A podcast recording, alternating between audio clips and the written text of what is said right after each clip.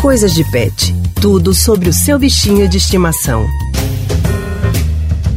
Na coluna Coisas de Pet, hoje vamos falar de um problema que infelizmente parece que não diminuiu com a pandemia do novo coronavírus que é o abandono de animais. Vamos conversar sobre o assunto com a colunista Priscila Miranda no Rádio Livre de hoje. Oi Priscila, boa tarde para você, seja muito bem-vinda. Oi Leandro, boa tarde para você e para todos que nos acompanham na Rádio Jornal. Sim, esse é um problema que os protetores da causa animal estão em alerta, porque com a quarentena e o isolamento social mais rígido, muitas pessoas não estão saindo de casa e deixam de perceber esses animais abandonados nas ruas. E como esses protetores fazem então para ajudar esses animais em plena pandemia. É uma rede de informações, Leandro, que essas pessoas fazem para conseguir resgatar cães e gatos abandonados. Eu conversei com Laura Tanásio, que é voluntária nos grupos SOS Amigos dos Animais e Gatinhos Urbanos, e ela fala justamente dessa percepção de abandono de pets em plena pandemia. Vamos ouvi-la. Bom, com a pandemia, o abandono não mostrou diminuição.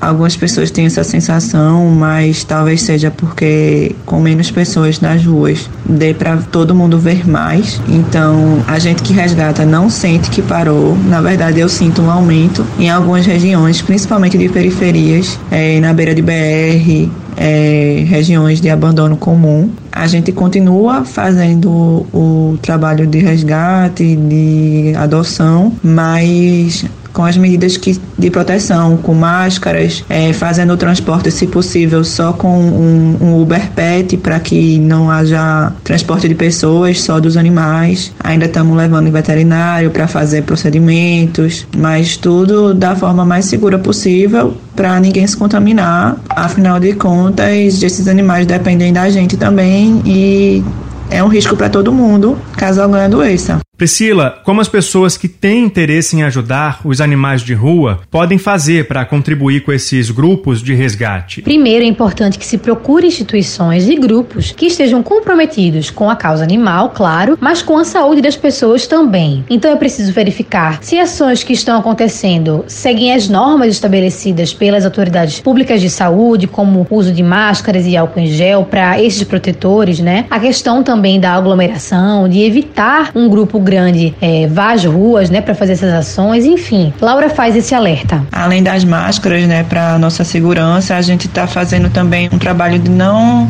aglomerar, então a gente não sai em grupos de mais do que duas pessoas. Na verdade, normalmente é uma, é uma ação individual de cada protetor que atua em diferentes frentes e regiões, como a gente já fazia. Porque, na verdade, a gente atua em vários locais, mas sem uma movimentação de um grande grupo. Quem quiser entrar em contato com a ONG SOS Amigos dos Animais pode fazer através do Instagram, arroba SOS Amigos dos Animais. No perfil é possível ver o trabalho de resgate de diversos cachorrinhos e gatinhos que conseguiram um lar. Muito bem, Priscila, muito obrigado. Ótimas iniciativas e que todos possamos contribuir para ajudar os animais também nesse momento complicado. Muito obrigado pela participação no Rádio Livre de hoje. Uma boa tarde para você e até semana que vem. Eu que agradeço, Leandro. Boa tarde a todos e até semana que vem.